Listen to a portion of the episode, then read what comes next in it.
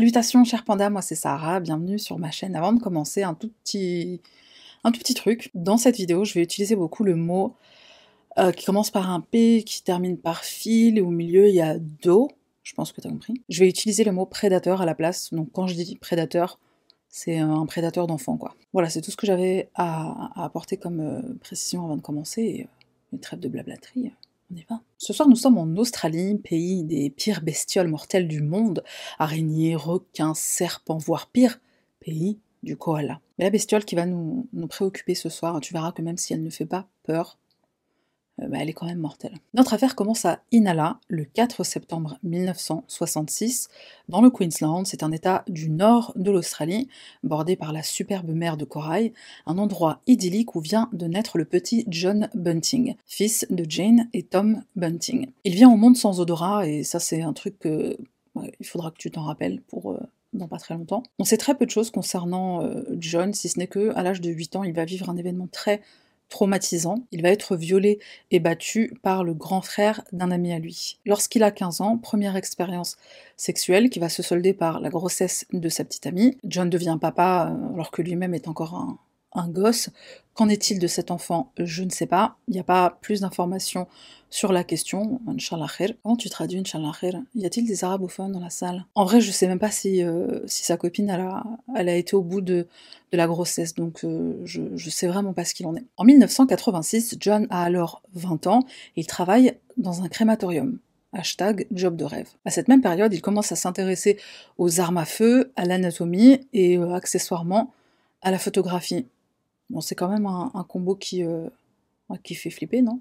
C'est ma chaise qui est collée à, la vitrine qui grince, c'est pas moi qui pète. À l'âge de 22 ans, John est embauché dans un abattoir, la Essamit Corporation, où euh, les délicates senteurs ne l'incommodent pas, puisqu'il n'a pas le sens de l'odorat. Il adore son, son nouveau boulot, tuer des animaux semble lui procurer pas mal de satisfaction, et d'ailleurs il le dit à qui veut l'entendre, et il aime tellement faire ça que à la même période, il habite chez un couple d'amis, Kevin et sa copine, sa petite amie.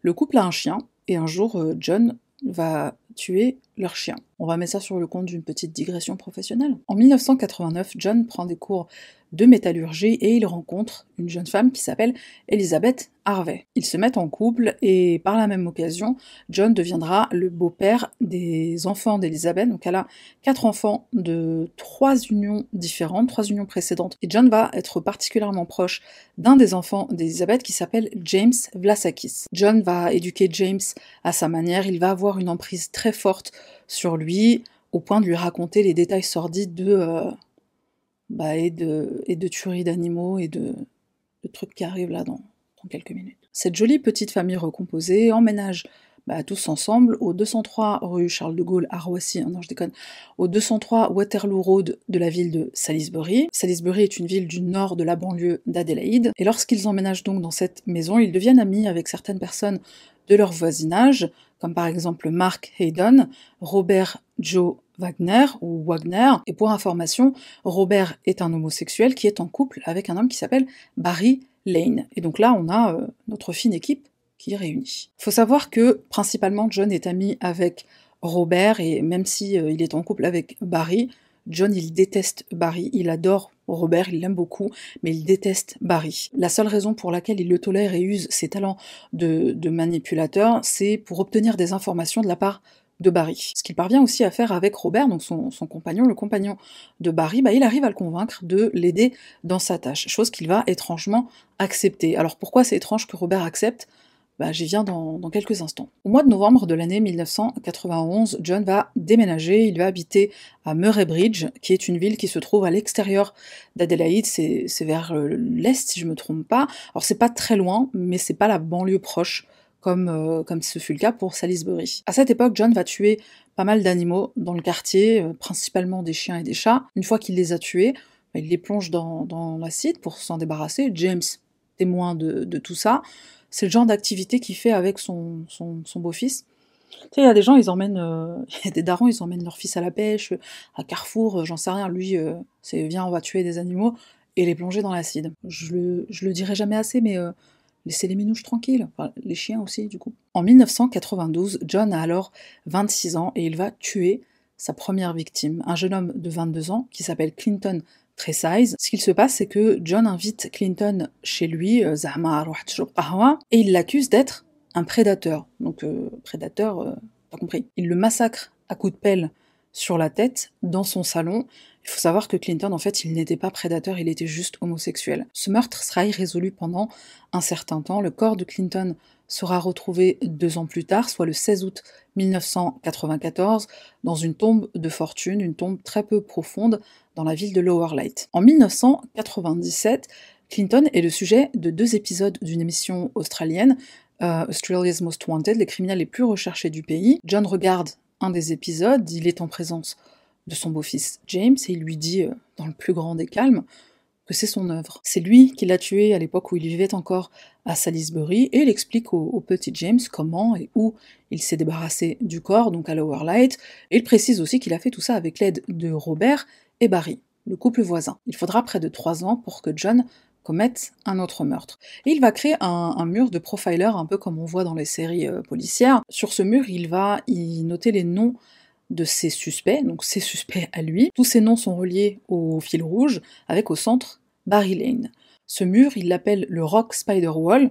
Rock Spider, c'est une expression dans le patois australien qui veut dire prédateur. Il faut savoir que dans cette expression, John il inclut aussi les personnes qui sont homosexuels et pas uniquement les prédateurs. Et ce qu'il fait de temps en temps, c'est qu'il s'en prend à une personne, parfois au hasard, en l'accusant d'être un prédateur, en la menaçant et parfois en allant jusqu'au meurtre. Bah, parce qu'en fait, John, c'est euh, comme un shampoing trois en un. C'est le flic, le juge et le bourreau. En 1995, et toujours avec la complicité de son bras droit, Robert, John trouve sa nouvelle victime, un jeune homme qui s'appelle Ray Davis. Ray est un handicapé mental qui habite dans une caravane qui se trouve dans le jardin, dans l'arrière-cour de la maison d'une femme qui s'appelle Suzanne Allen. Alors Suzanne, il fut un temps, c'était sa compagne, et Ray va devenir la cible de notre fine équipe lorsque Suzanne va l'accuser d'avoir fait des avances sexuelles à un enfant du quartier. Le corps de Ray, bien qu'il n'ait jamais été porté disparu, sera retrouvé bien plus tard dans l'arrière-cour, donc enterré dans l'arrière-cour de l'ancienne maison de John lorsqu'il résidait encore à Salisbury. John et Suzanne sont aperçus par des témoins oculaires en train de nettoyer la caravane, caravane qui sera ensuite déplacée chez Elizabeth. Elizabeth, je le rappelle, la compagne de John. La caravane sera revendue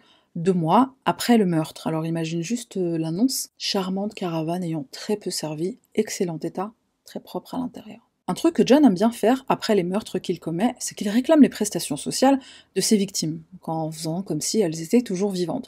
Euh, pourquoi pas s'en mettre euh, plein les poches au passage? Il devait peut-être voir ça comme une, compensation financière de la part de l'État, puisqu'il euh, débarrasse la société de déchets, comme, comme il les appelle. C'est des déchets pour lui. ça, c'est quelque chose que John fera quasiment systématiquement avec ses victimes, empochant au total la somme de 100 000 dollars australiens. Deux ans plus tard, donc on est en août 1997, John va tuer, bah, toujours avec l'aide de Robert, sa prochaine victime, un jeune homme de 19 ans du nom de Michael Gardiner. John le déteste pour son homosexualité, ce qui est quand même très étonnant puisqu'on sait que Robert et Barry sont en couple, ils sont ensemble depuis 11 ans. Pourquoi eux ont le totem d'immunité? Euh, J'ai ma petite théorie sur la question, on y reviendra plus tard. John s'arrange pour récupérer les effets personnels de sa victime, et notamment son portefeuille, pour pouvoir mettre la main sur son argent. Le corps de Michael sera retrouvé dans un baril rempli d'acide, baril qui euh, constitue euh, une, belle petite collection de 6 barils. Et les barils en question seront retrouvés dans une banque abandonnée. Et pour information, un des pieds de Michael a dû être retiré pour fermer le couvercle. La même année, c'est au tour de Barry, qui, je le rappelle, est homosexuel. Il est aussi travesti. Il a un deuxième prénom qui est Vanessa. Enfin, c'est pas un deuxième prénom, mais c'est le prénom qu'il utilise quand il est euh, en femme, quoi. Je le rappelle, Barry était en couple avec Robert de 1985 à 1996, hein, donc c'était clairement pas l'histoire d'un soir. Leur relation a commencé alors que Robert n'avait que 13 ans. C'est peut-être ça qui a euh, dérangé John dans le sens euh, je déteste Barry mais pas Robert.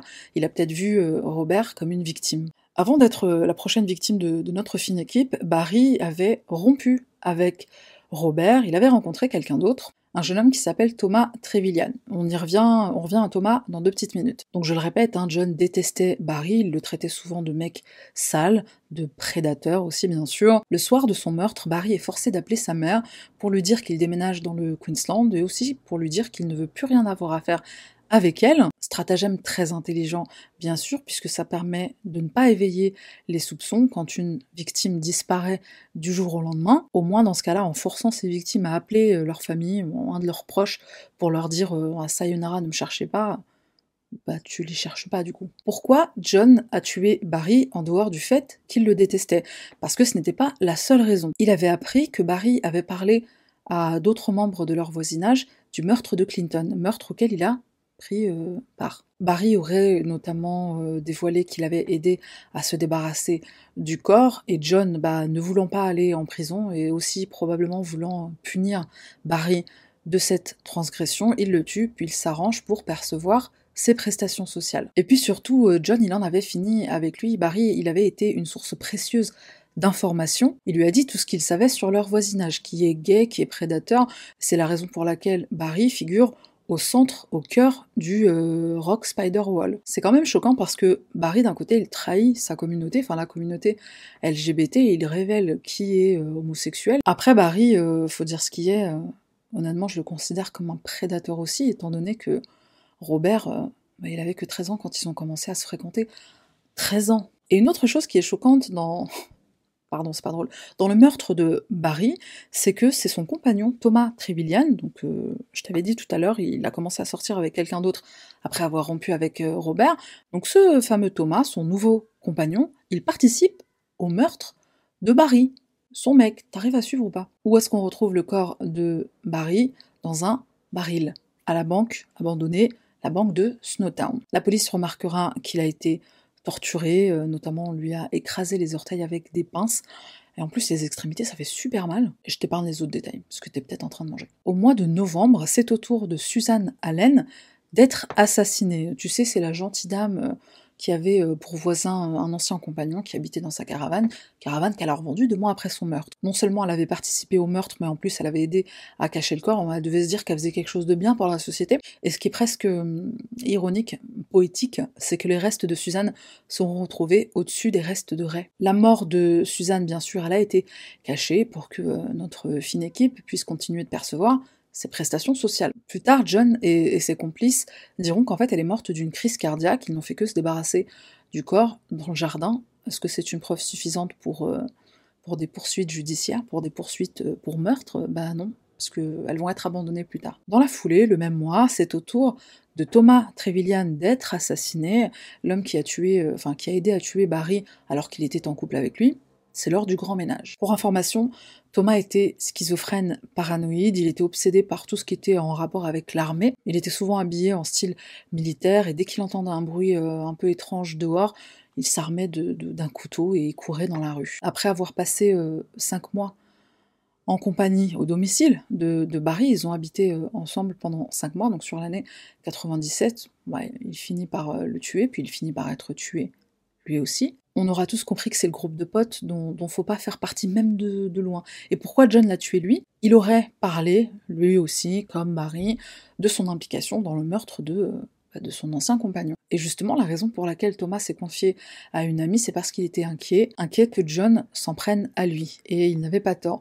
Et il finit où, le, le petit Thomas? Pendu à un arbre. Et du coup, on croit au suicide au départ. Ça fait beaucoup de, victime, je sais pas si tu arrives à suivre, même pour moi c'était euh, confusant. Et là on fait un petit break de, décompressage de 9 mois pour John et, son équipe John Co. Tuer des gens ça demande quand même pas mal d'énergie. Et la prochaine victime, c'est un homme de 31 ans qui s'appelle Gavin Porter. Gavin est un toxicomane et il est ami avec James. Donc euh, je le rappelle, James est le beau-fils de John. Gavin est étranglé alors qu'il est en train de dormir dans sa voiture sur la banquette arrière. Sa voiture, elle est garée sur la propriété de John. Pourquoi? Parce que James avait fini par lui proposer, proposer à son ami pour, euh, pour l'aider de venir habiter dans la maison euh, familiale. Excellente idée. John le considère comme un déchet, donc faut s'en débarrasser, et lui aussi euh, aura droit à la mise en baril. Barilage, on va appeler ça le, barilage, on va, inventer le mot barilage. Barilé. Je barille, tu barilles, nous barilons. Victime suivante, Troy Youd, 21 ans, Yud ou Yudé, je sais pas comment on dit. C'est un jeune homme de 21 ans qui se trouve être euh, le demi-frère de James. Troy et James sont demi-frères de, leur mère, donc ils ont la même mère, et James un jour confie à John que Troy l'a agressé sexuellement alors qu'il n'avait que, je crois, 13 ans. C'est le quatuor infernal qui se chargera de l'assassinat de Troy, donc euh, John, son bras droit Robert, Mark, tu te rappelles, c'était euh, un des voisins qui fait partie aussi du, truc, et James. James va aussi participer au meurtre de son propre demi-frère. Une nuit, notre fine équipe réveille Troy, il le torture, il le barille, destination finale, la banque. C'était un peu comme, comme des trésors en fait, ces, ces morceaux de gens que, qui mettaient dans des barils et qu'ils gardaient dans un coffre-fort d'une d'une banque désaffectée. Prochaine victime, Frédéric Brooks, un jeune homme de 18 ans, handicapé mental lui aussi. Alors essayez de suivre parce que là ça va être un peu compliqué à tel point que je, crois que je vais devoir lire mes notes. Alors, euh, Frédéric, c'est le fils de Jodie Elliott. C'est qui Jodie Elliott? C'est la sœur d'Elizabeth Hayden, pas Elizabeth la compagne de John, Elizabeth Hayden la compagne de Mark, donc un des voisins qui fait partie du, euh, du quatuor infernal. Je pense que tu arrives à suivre. Techniquement, Frédéric, c'est le neveu par alliance de Marc. Marc va assister, participer au meurtre, voire au meurtre de son propre neveu, quoi. Frédéric sera torturé à mort, comme les autres victimes. C'est tonton Marc qui se chargera de se débarrasser du corps, enfin de l'emmener, euh, de le mettre, euh, de faire le dépôt à la banque, voilà. Et c'est aussi tonton Marc qui se chargera des magouilles pour euh, continuer à percevoir les prestations sociales de Frédéric. Prochaine victime, Gary Dwyer, un homme de 29 ans, handicapé mental lui aussi, suite à un accident de voiture quelques années auparavant, et en plus il vit seul, donc John le considère vraiment comme une proie facile. Dans un premier temps, John demande à, James de trouver des, des informations au sujet de Gary. Ensuite, Gary sera torturé et assassiné, et comme d'habitude, on s'arrangera pour toucher ses prestations sociales. Son corps torturé et présentant des marques de brûlure infligées par un appareil électrique sera retrouvé dans un des barils à la banque. En octobre 1998, la police commence à avoir des soupçons sur John, on le place alors sur écoute, ce qui ne l'empêchera pas de tuer sa prochaine victime, Elizabeth Hayden. Elizabeth est assassinée alors que sa sœur Jodie et son époux Mark sont absents de la maison. Elle est portée disparue le lendemain matin par son frère.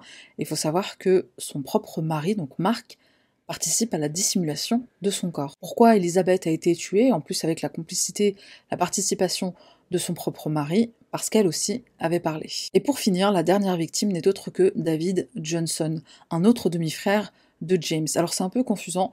James, il avait Il avait, puisque du coup ils sont tous les deux morts, il avait deux demi-frères, donc Troy avec qui il avait la même mère, et David avec qui il n'avait pas de lien de parenté. Le père de David et la mère de James ont été en couple à un moment donné, mais euh, les deux garçons n'ont ni le même père ni la même mère. David n'est pas un prédateur, il n'est pas non plus homosexuel, mais John le traite constamment de euh, un mot que je n'utiliserai pas ici et que certaines personnes utilisent pour désigner les homosexuels. C'est James qui attire David dans la banque abandonnée, il l'attire dans un guet-apens en lui parlant d'un ordinateur à vendre, ordinateur qu'il peut examiner avant achat. Arrivé à la banque, David est attrapé à la gorge, il est menotté par Robert. John l'oblige alors à lui donner son numéro de carte bleue et il l'oblige aussi à lire un script qu'il va enregistrer sur cet ordinateur. Du coup, l'ordinateur en question, il existe bien sauf qu'il n'est pas à vendre. Tout comme il l'a fait avec les autres victimes, John force David à enregistrer un message dans lequel il dit qu'il ne veut plus parler à sa mère, qu'il ne veut plus la voir et qu'il s'en va, ne me cherchez pas. James et Robert se rendent à Port Wakefield pour retirer de l'argent du compte de David, sans succès. À leur retour, David est mort, assassiné bien sûr par John. Son corps sera aussi démembré, mais avant barillage, on fait un petit barbecue avec la viande de choix qu'elle a dépouille de David. On s'essaye au, cannibalisme, pourquoi pas. David est la dernière victime de John Enco, et je précise aussi qu'il est la seule victime à avoir été assassiné à Snowtown. Il faut savoir que cette affaire, elle est connue sous différents noms, notamment euh, les corps dans les barils, les meurtres de Snowtown. Les autres victimes, je le rappelle, elles ont été assassinées soit à leur domicile, soit chez euh, John, avec euh, pour prétexte vient boire un petit rawa. L'enquête qui, je le rappelle, commence en octobre 98 avec la mise sur écoute de John, elle va se préciser au moment où la disparition d'Elizabeth Hayden est signalée par son frère. Son frère n'est pas convaincu par les explications de Marc sur euh, la disparition de Madame, bah, tout simplement parce qu'il se contredit et aussi parce que il sait que sa sœur ne serait jamais partie sans ces deux garçons. La police trouve suspect que Marc n'ait pas signalé la disparition de sa femme, on commence à enquêter sur lui, on le place aussi sur écoute, et puisqu'Elisabeth était connectée à tous les membres de, de ce joli petit groupe, au final, tout le monde est mis sous observation. Les retraits d'argent sur le compte de Barry Lane, donc l'ancien compagnon de Robert, vont être également un indice important pour la police. La découverte de la dépouille de Clinton, donc la première victime, ainsi que celle de Susan Allen, celle de Ray Davis, vont être pour la police les premiers signes que cette affaire, c'est loin d'être juste une affaire de disparition. Il faudra cinq années d'investigation pour que les barils soient découverts à Snowtown. Le 16 mai, une patrouille de police fait une vérification de routine d'un véhicule. Ce véhicule, c'est un Land Cruiser qui appartient à John et il est garé dans l'allée de la maison d'un couple qui réside à Snowtown, les Freeman. Il laisse John stationner sa voiture à cet endroit-là, par gentillesse et bien sûr loin de se douter de ses bastons tordus. La police soupçonne que c'est un véhicule qui pourrait être impliqué dans une affaire de disparition et lorsqu'ils interrogent les Freeman, on apprend que des barils ont été déplacés et emmenés à la banque. Le 20 mai, la police fouille la fameuse banque et on fait la découverte de la cachette macabre. On trouve des sortes de caisses en carton avec à l'intérieur des pièces d'ordinateur, les objets qui servent à la torture, et bien sûr dans le coffre-fort on trouve les barils, 6 au total. Les corps sont momifiés plutôt que dissous, puisque notre fine équipe d'assassins a utilisé de l'acide chlorhydrique. L'acide chlorhydrique n'a pas la capacité de l'acide sulfurique ou de l'acide trifluorométhane sulfonique. Oh, comment je suis trop fière d'avoir bien prononcé ce mot qui a quand même 42 000 syllabes. C'est le genre d'acide qui ne laisse euh, absolument rien derrière. Après, il faut aussi dire que euh, John, c'est pas Walter White, c'est euh, pas un chimiste. Il s'y connaît peut-être en, tuage de gens, mais débarrassage de corps, bon, c'est pas son truc. Et heureusement, j'ai envie de te dire, parce que sinon, on l'aurait jamais attrapé.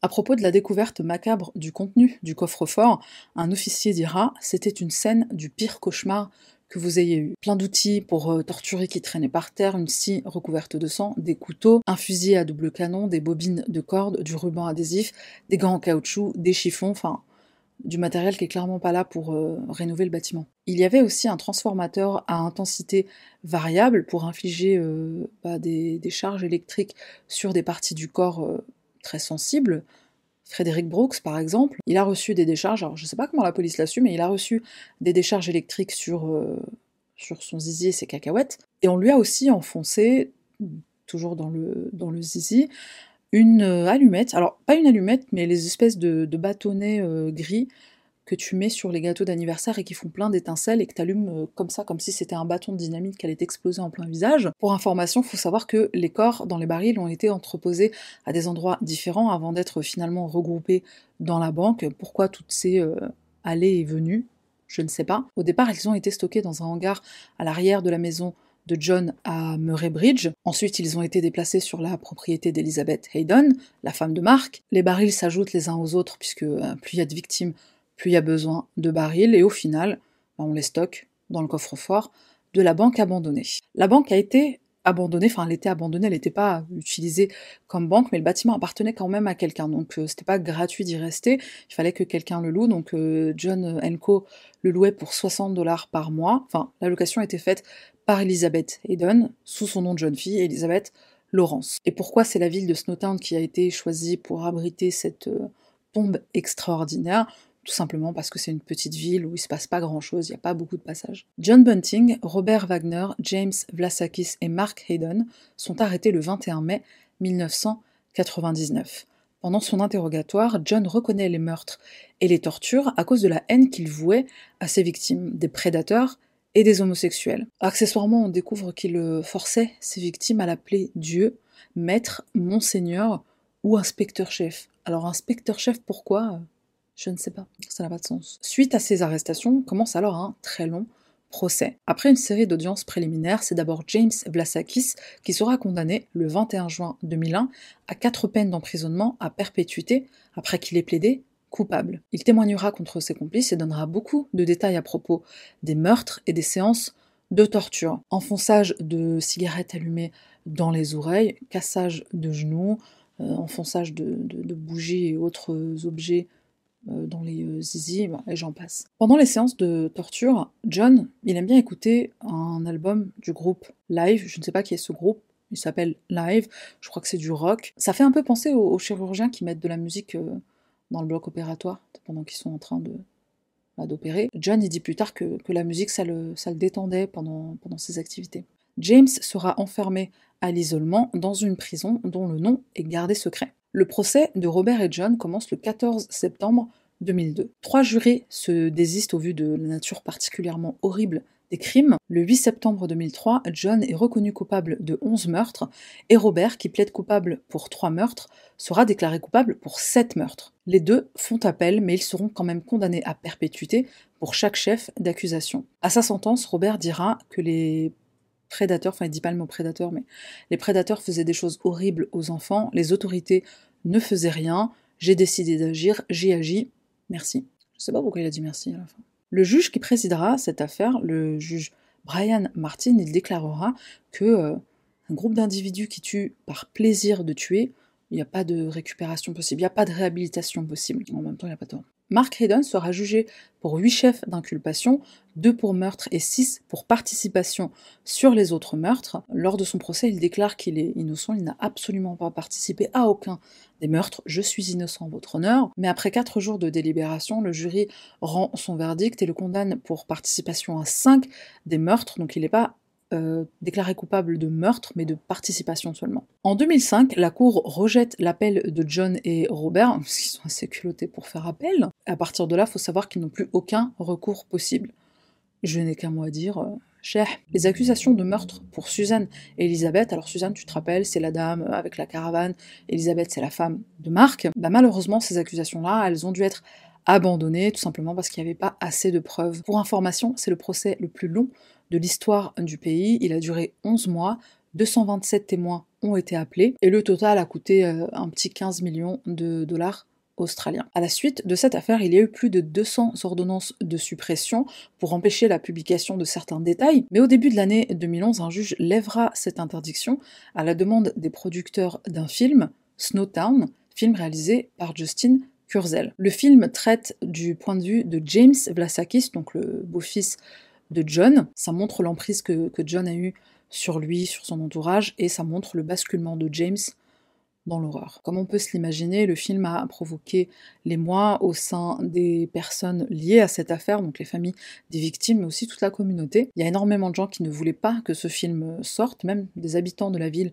de Snowtown. On n'avait pas envie de, se remémorer, de, de, repenser à cette tragédie, ce qui montre quand même euh, l'impact énorme que ça a eu sur la communauté. Par respect pour les personnes qui, se sont senties euh, affectées par, euh, par, cette, euh, par cette tragédie d'une façon ou d'une autre, les producteurs n'ont pas fait de publicité, ont très peu communiqué sur la sortie du film. En 2019, Robert entame des démarches juridiques pour demander une libération conditionnelle. Celle-là est quand même marrante. Il rédige une lettre à la Cour suprême en disant que bon, il est papa d'un enfant, enfin enfant. Il a 21 ans, mais Robert a été incarcéré alors qu'il n'avait que 18 mois. Il souhaite avoir la chance de passer du temps avec lui et il ajoute que l'espoir d'une libération conditionnelle améliorerait grandement son état mental, comme si on en avait quelque chose à foutre. Autre argument qu'il avance, c'est que pendant toute son incarcération et jusqu'à ce jour, il a eu une excellente conduite. Marc fait aussi une demande de libération en 2017, soit après 18 ans d'emprisonnement. La présidente de la commission des libérations conditionnelles refuse sa demande, il en fait une nouvelle en 2021 et à ce jour, on n'a pas encore de réponse. En 2009, il y a une jeune femme qui a voulu épouser James Vlasakis. Le directeur des, services euh, correctionnels, il lui a dit euh, non, c'est mort. Pourquoi? C'est une excellente question. John Bunting et Robert Wagner sont devenus les pires tueurs d'Australie, titre prestigieux qu'il partage avec Ivan Milat, le tueur de Routard. Je mets un petit lien pour les personnes qui n'ont pas vu cette vidéo, puisque je l'ai traitée sur ma chaîne. Et la dernière chose que je dirais sur cette affaire, c'est que ça a créé un tel intérêt, un tel engouement pour la ville de Snowtown que ça a attiré énormément de touristes. Il y a plein de petits curieux qui venaient euh, Sherlock Holmes à leur façon, prendre des photos de la banque abandonnée, etc. À tel point qu'il a été question de changer le nom de la ville. On a considéré Rosetown, mais ça n'a jamais été fait. Pour conclure, ce que je dirais, c'est que, euh, bien sûr, John a utilisé le prétexte au départ, quand il a commencé cette série de meurtres, il a trouvé le prétexte de la vengeance d'une chose qu'il a vécue lui quand il était enfant, à savoir euh, les prédateurs. J'ai l'impression que quand il est arrivé dans la vie d'Elisabeth, il s'est présenté un peu comme un, Batman, un sauveur, ses enfants ont été euh, abusés. Alors ça, c'est une chose dont il a été question dans le film Snowtown. C'est pas quelque chose que j'ai trouvé dans, mes recherches, donc je sais pas si c'est euh, un truc qui a été ajouté euh, en plus dans, le film ou si c'est réellement arrivé. Je pense que c'est réellement arrivé. Ce qui est sûr, c'est que James a été abusé par son demi-frère Troy, et donc je pense que euh, d'une certaine façon, John s'est identifié à James et c'est pour ça qu'il s'est énormément rapproché de lui puisqu'ils ont vécu la même chose. Tuer au départ était un, un, plaisir malsain par, euh, par vengeance. Bon, après, c'est rapidement devenu un business très lucratif. Et ce qui est hallucinant, c'est que je trouve que dans le film, ils ont très bien choisi les acteurs parce que non seulement il y a une ressemblance euh, physique qui est parfois frappante avec, euh, avec les vrais responsables, mais il y a aussi je, trouve dans le jeu d'acteur quelque chose qui transmet réellement ce que, moi j'ai ressenti personnellement en lisant des articles sur cette affaire. Et juste pour donner un seul exemple, l'acteur qui joue John Bunting, il a une bouille trop sympa et en plus il a une façon d'arriver dans le, film, mais vraiment un peu comme euh, Batman qui vient à la rescousse d'enfants innocents dont, euh, enfin, bon, victime de prédateurs, quoi. Je n'en dis pas plus sur euh, le film pour les personnes que ça intéresserait de regarder. Il est disponible sur Amazon Prime. Je préviens par contre qu'il est très prenant et qu'il est très difficile à regarder. Franchement, pour moi, je trouvais qu'il était, euh, moi, qu'il était assez. Euh, voilà. On passe au Random Item Review. Pour ce soir, j'ai décidé de parler de mon extension de bureau. Alors, je vais faire très vite, hein, c'est comme son nom l'indique, euh, une, extension de mon bureau pour que je puisse travailler debout. Ça m'a coûté 80 euros sur Amazon, donc c'est vrai que c'est un coût. Je crois que c'est la moitié de ce que m'a coûté mon bureau, un truc comme ça. Donc c'est vrai que c'est un peu cher, mais honnêtement celui-ci est euh, assez solide. Ça fait deux semaines que je l'ai. Jusqu'à présent, ça se passe très bien. Et c'est vraiment pour euh, les personnes qui sont bah, beaucoup en télétravail. Ça se fait énormément en ce moment. Les personnes qui travaillent de la maison, comme moi je peux pas rester assise toute la journée sur, euh, ma chaise, donc euh, j'alterne en fait la position assise et la position debout. C'est quelque chose qui visiblement se fait beaucoup dans les pays euh, scandinaves, donc voilà. L'idée est bonne, je choure l'idée et je partage. Et c'est tout pour moi, on se retrouve la semaine prochaine pour une nouvelle affaire. Bye.